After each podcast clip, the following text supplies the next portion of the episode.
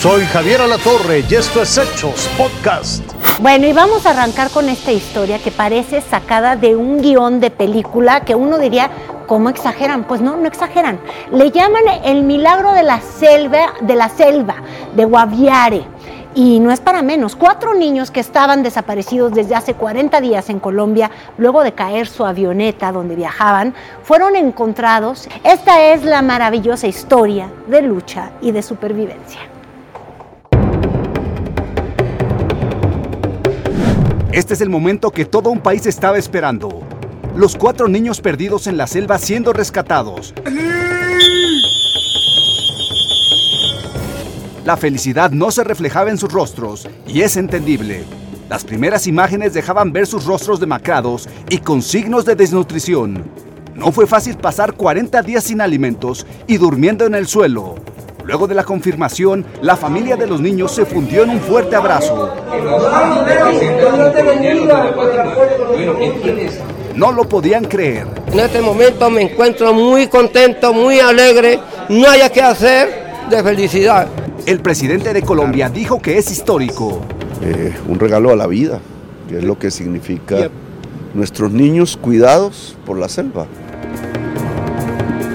2.656 kilómetros fueron recorridos por las autoridades para hacer posible lo que parecía imposible. En el sector de la vereda Palmarosa, municipio de Solano, Caquetá, se logró la ubicación y el rescate de estos cuatro menores. Pero no todo es color de rosa. La Operación Esperanza tuvo una pérdida. Wilson, un canino rescatista, se extravió en la selva mientras buscaba a los menores. Lo que no nos ha parecido es el perro que en algún momento estuvo junto a ellos. Por más de un mes, las fuerzas militares y comunidades indígenas los buscaron. Tierra, mar y aire fueron recorridos por valientes que nunca perdieron la fe. Ustedes le están buscando, en ustedes también a ustedes. Hija, le agradezco. Los niños pasarán chequeos médicos en Bogotá y luego regresarán con su familia. Hoy, Leslie de 13 años, Soleini de 9, Tiena Orey de 4 y Cristina Limar de un año de edad son el más claro ejemplo de resiliencia que tiene Colombia. Esto deja muy claro que, si se quiere, se puede.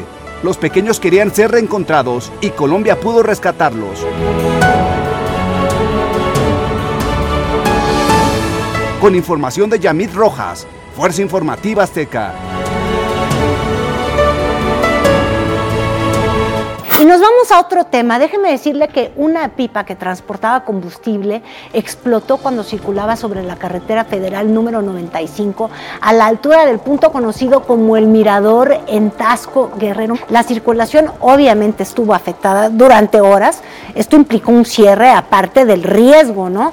El conductor del camión desgraciadamente no pudo sobrevivir a este accidente y a esta explosión.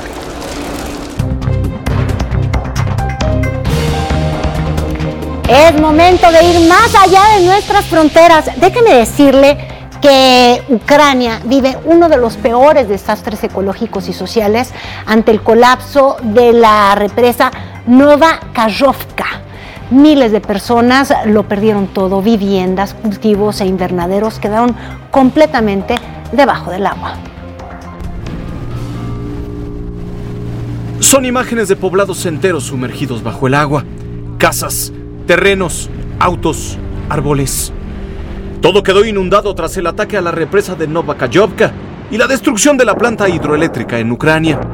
Un atentado que provocó la evacuación de decenas de miles de personas.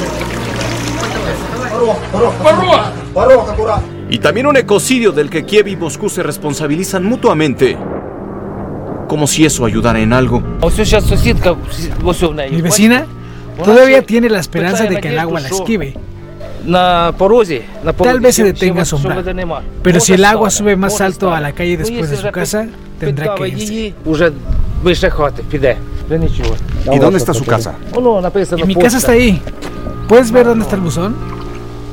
Las zonas más afectadas están controladas por las tropas rusas. Y por ahora lo único que pueden hacer los aparatos ucranianos, como el dron que captó estas imágenes, es lanzarle botellas de agua a esas personas que piden auxilio desde el techo de su casa. La presa colapsó a inicios de semana.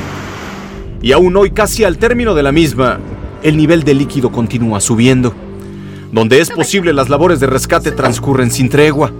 Donde no, lo único que reina es una paciencia obligada.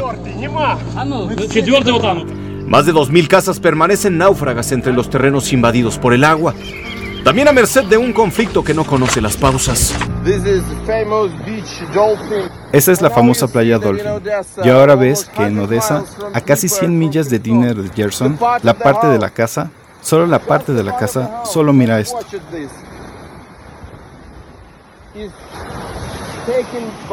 Fue llevado por el mar a la orilla, a la playa.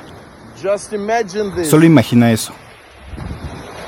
Me refiero a qué escala de catástrofe. Al mismo tiempo, el presidente de Rusia, Vladimir Putin, informó que la contraofensiva ucraniana ya había comenzado en el este del país. El objetivo es retomar el control de la región. El resultado hasta ahora, según Putin, es un completo fracaso. Las tropas ucranianas no han logrado los objetivos asignados en ningún sector. Esto es absolutamente obvio. Ha habido cinco días de intensos combates y el enemigo no tuvo éxito. Luego vino la amenaza. Entre el 7 y el 8 de julio próximo Rusia movilizará armas nucleares a Bielorrusia, específicamente misiles de corto alcance. Todo indica que las heridas provocadas por el colapso de la presa no sanarán pronto. El fin del conflicto tampoco se ve cercano. Raciel Cruz Salazar, Fuerza Informativa Azteca. Esto fue Hechos Podcast.